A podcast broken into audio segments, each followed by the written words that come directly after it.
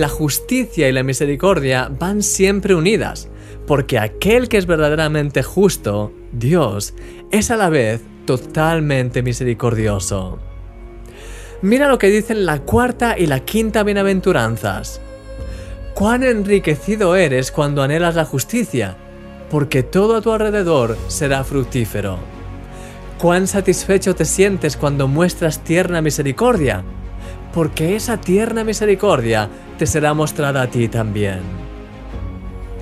Bajo nuestra perspectiva humana, a veces tenemos un conflicto entre la justicia y la misericordia.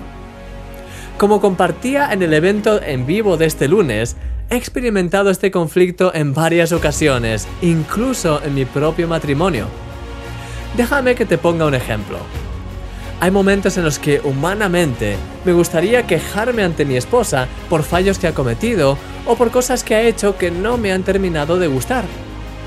Probablemente estaría en mi derecho de hacerlo y sería incluso justo desde un punto de vista humano. Pero con el paso del tiempo he descubierto que ese es un acercamiento equivocado.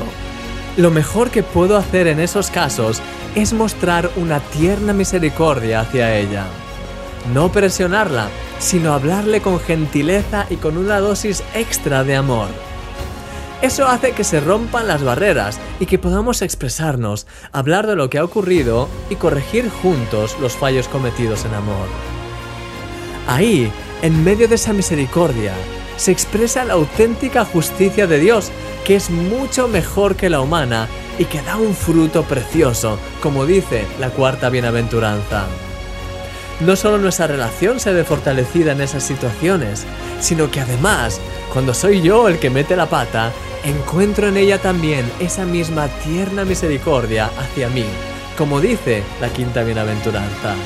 Es sencillamente precioso. Vamos a leer de nuevo la cuarta y la quinta bienaventuranzas para que se nos queden bien grabadas. Escucha bien.